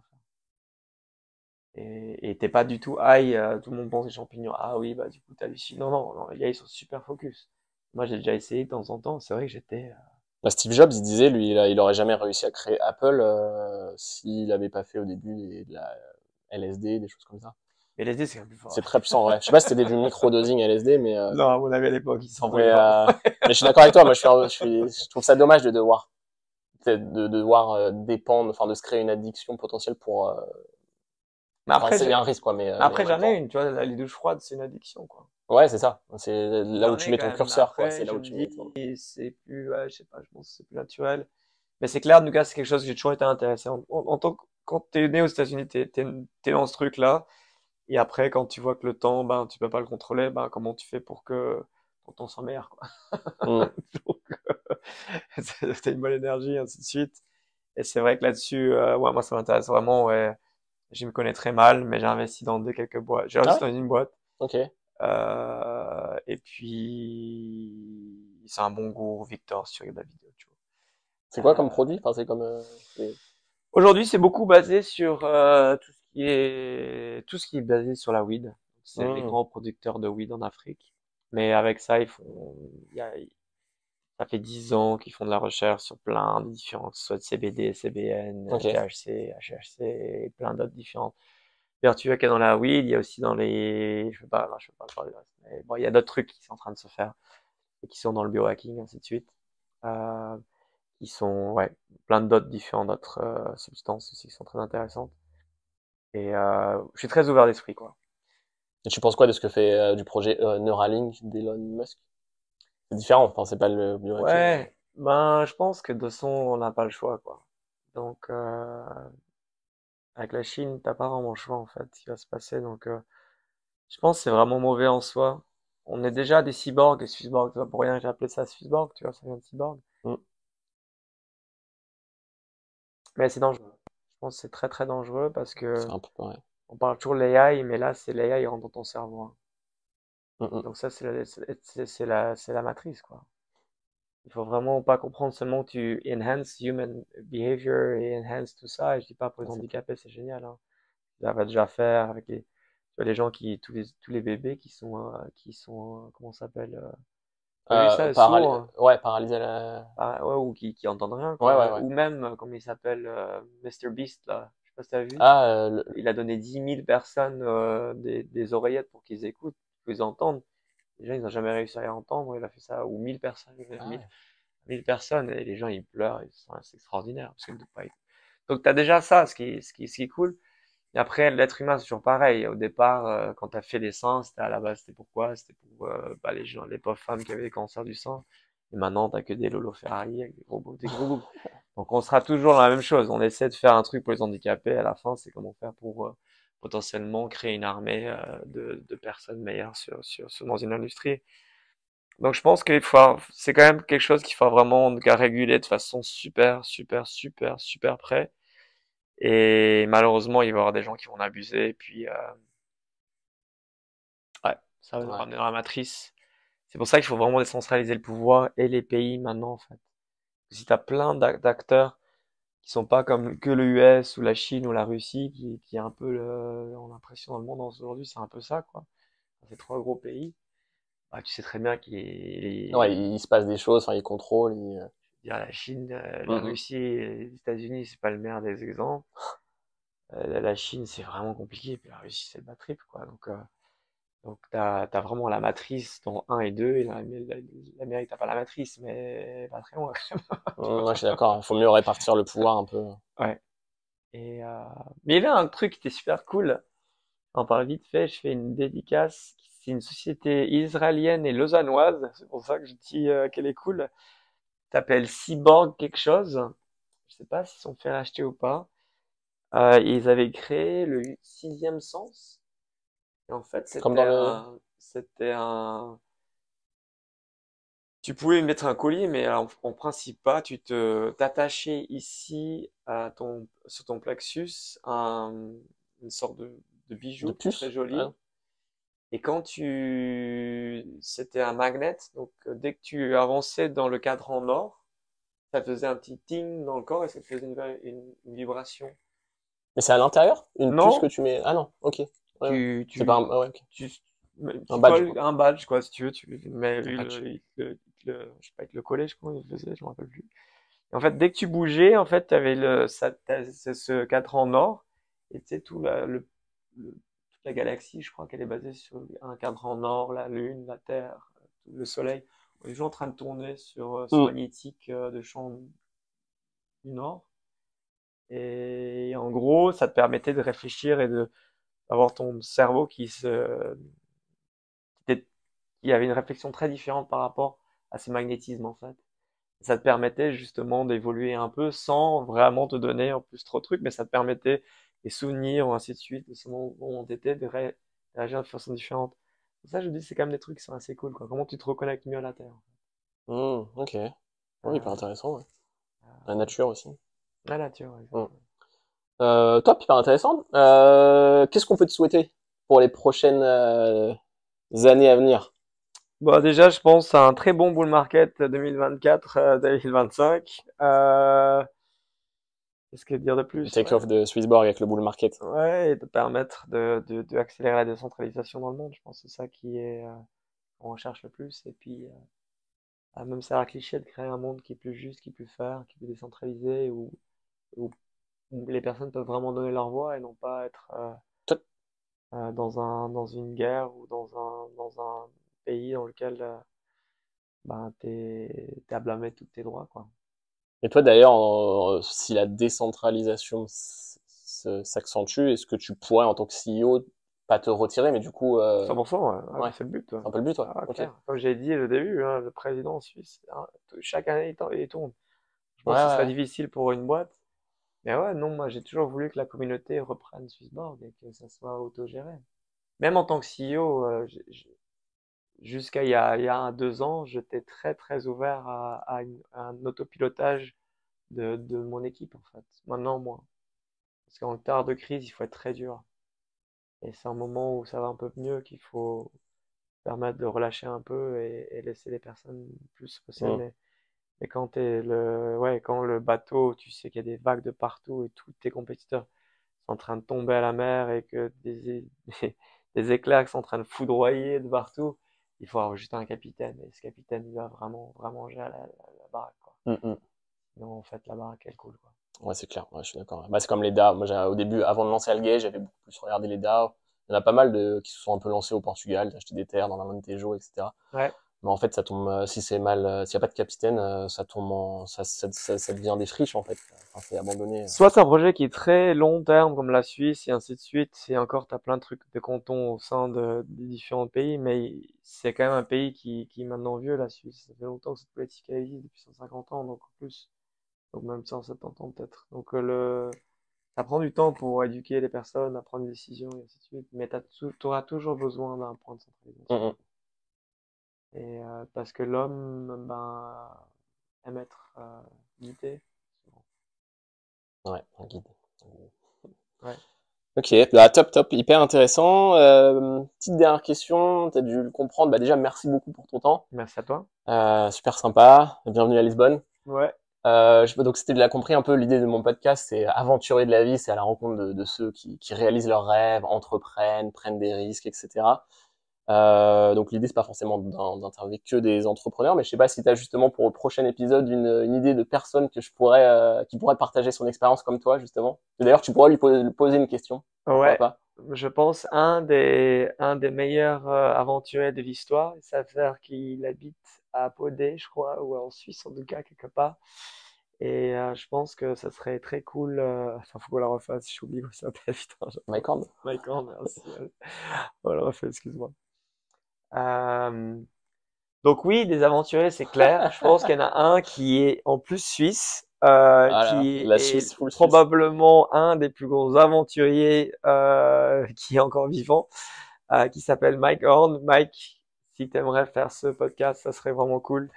Je suis sûr que tu serais très heureux de recevoir. Ah bah carrément, carrément, ouais. Ça sera un énorme plaisir pour encore représenter la Suisse en plus. Ouais.